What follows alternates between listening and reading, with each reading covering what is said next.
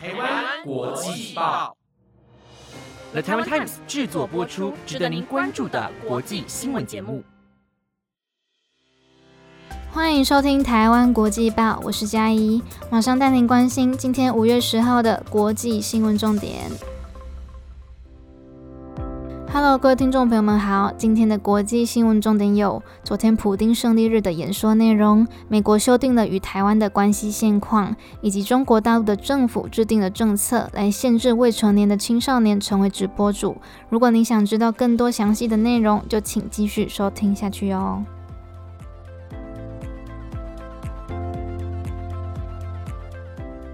首先，新闻带您关心俄罗斯的消息。昨天五月九号是俄国庆祝二战时苏联战胜德国纳粹的胜利日，也因为今年爆发乌俄战争的缘故，外界都格外留意俄罗斯总统普京是否会在这一天正式向乌克兰宣战，宣告提升战争规模，或者是透露关于目前战况的消息。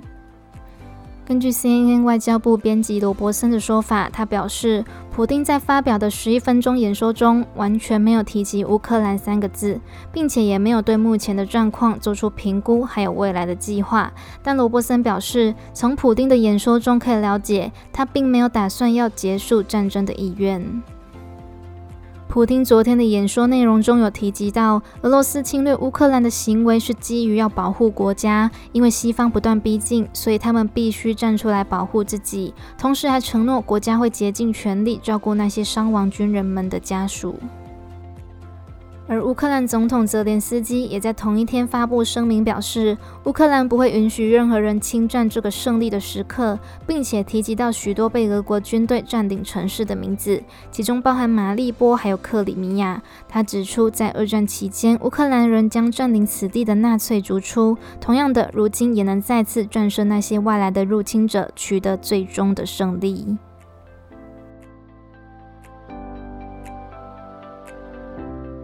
下则新闻带您关心政治的消息。美国总统拜登在昨天签署了之前国会通过的乌克兰版租借法案，以及美国的国务院修订了台美关系的现况资料，删除了台湾是中国一部分的相关条例。美国提出的乌克兰租借法案，其实是仿效在二战期间为了协助欧洲对抗希特勒的计划，目标是要减缩军备流程，加快运送武器援助乌克兰。拜登表示，美国支持乌克兰捍卫民主与自由的精神，因此也准备在政治上做出让步，因为他曾要求国会将援助乌克兰的计划与一个防疫政策一并通过，但如今当务之急是要支持乌克兰，让军事支援的政策顺利进行。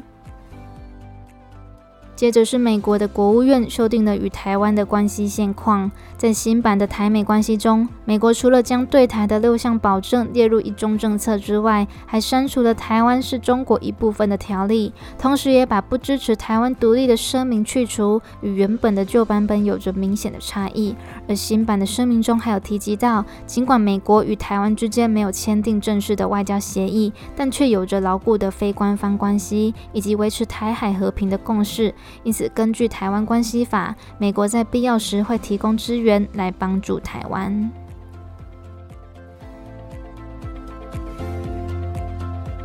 下则新闻带您关心斯里兰卡的消息。因为新冠疫情的爆发，加上国际油价上涨以及国内税收减少的因素，斯里兰卡目前正面临着庞大的经济危机。政府没有资金可以进口民生物资、燃料还有石油，导致人民的生活基本需求无法得到满足，进而引发社会大众们的不满。像是从今年三月开始，就陆续有许多暴动的事件发生。总理还在五周内颁布了两次国内进入紧紧急状态的政令，而在一开始，国内的示威活动都属于小规模的抗议，但随着时间过去，斯里兰卡的经济依然没有好转，人民愤怒的情绪越来越激烈，在四月十九号甚至演变为警民冲突，警方为了驱赶人民而朝他们开枪，最后演变成了一人死亡、十几人受伤的悲剧。直到昨天，示威抗议进行到了最高峰，执政党的支持者与反对者在总理官邸外进行正面对峙，现场十分混乱且暴力。而为了平息众怒，斯里兰卡的总理马辛达也在昨天正式提出了辞职的声明。但根据英国媒体的报道，马辛达的这个举动其实只是为了巩固他家族的政治势力而已，目的是为了确保他弟弟，也就是斯里兰卡总统的政治地位。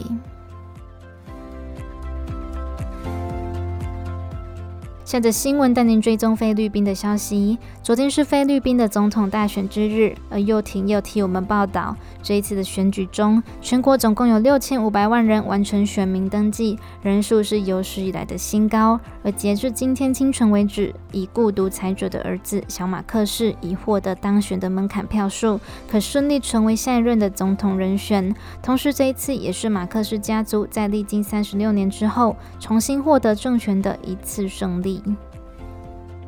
小马克士曾经到英国就读寄宿学校，之后也进入牛津大学修读哲学、政治以及经济学系，也曾到美国宾州大学的商学院就读。最后虽然都没有取得这两所学校的学位，但小马克士在二十三岁那一年就返回菲律宾，走上一条政治之路。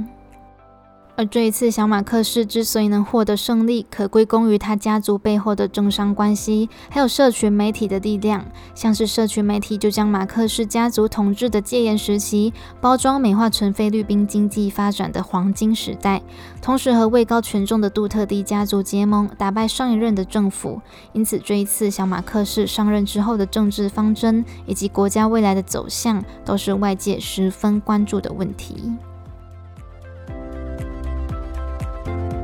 最后一则新闻带您关心中国大陆的消息。近年来，中国政府对于青少年使用社群媒体以及网络的规定有逐渐严格的趋势。比方说，在去年二零二一年，就曾经对未成年的青少年限制他们使用网络的时间。而如今又增加了一个新规定，从今年的五月七号开始，未成年者不能成为直播主，同时也不能替直播主打赏，而且也强制各大直播平台在晚上十点之后。后就要强制关闭所有青少年的账号。由于许多青少年都太过沉迷于线上的游戏，导致荒废学业，甚至是影响到睡眠，所以中国政府才制定了这些政策。但同时，这些新的规范也会影响到许多媒体产业的经营生态，像是去年中国就封锁了许多国产游戏的上架，最后导致一点四万家开发商的倒闭。同时，在英国医学期刊《成瘾行为》上也有相关的研究。有一些人的确会对网络平台产生病态的依赖。他们发现七成的用户没有成瘾的风险，但是其中百分之二十五为低风险者，高风险族群则是占了百分之六点四。报告指出，许多人的确会将社群网络当作是逃避的管道，用以躲避像是孤独、自卑等的这些心理问题。所以，当面对大量使用社群媒体的青少年时，应该要要更加的谨慎小心。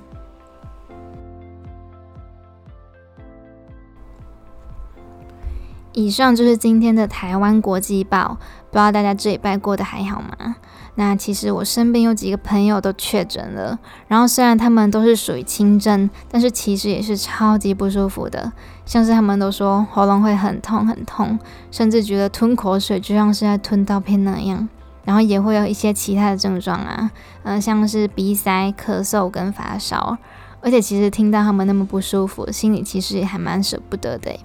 因为我觉得生病其实就是一个人很脆弱的时候嘛，这时候就是需要身边有人陪你啊。但是我朋友们他们都刚好一个人住在台北，所以就只能一个人独自养病了。嗯，所以不管怎么样，现在真的是身体健康最重要，大家都要好好保重。然后之后也很感谢你们的收听，那我们就下个礼拜见喽。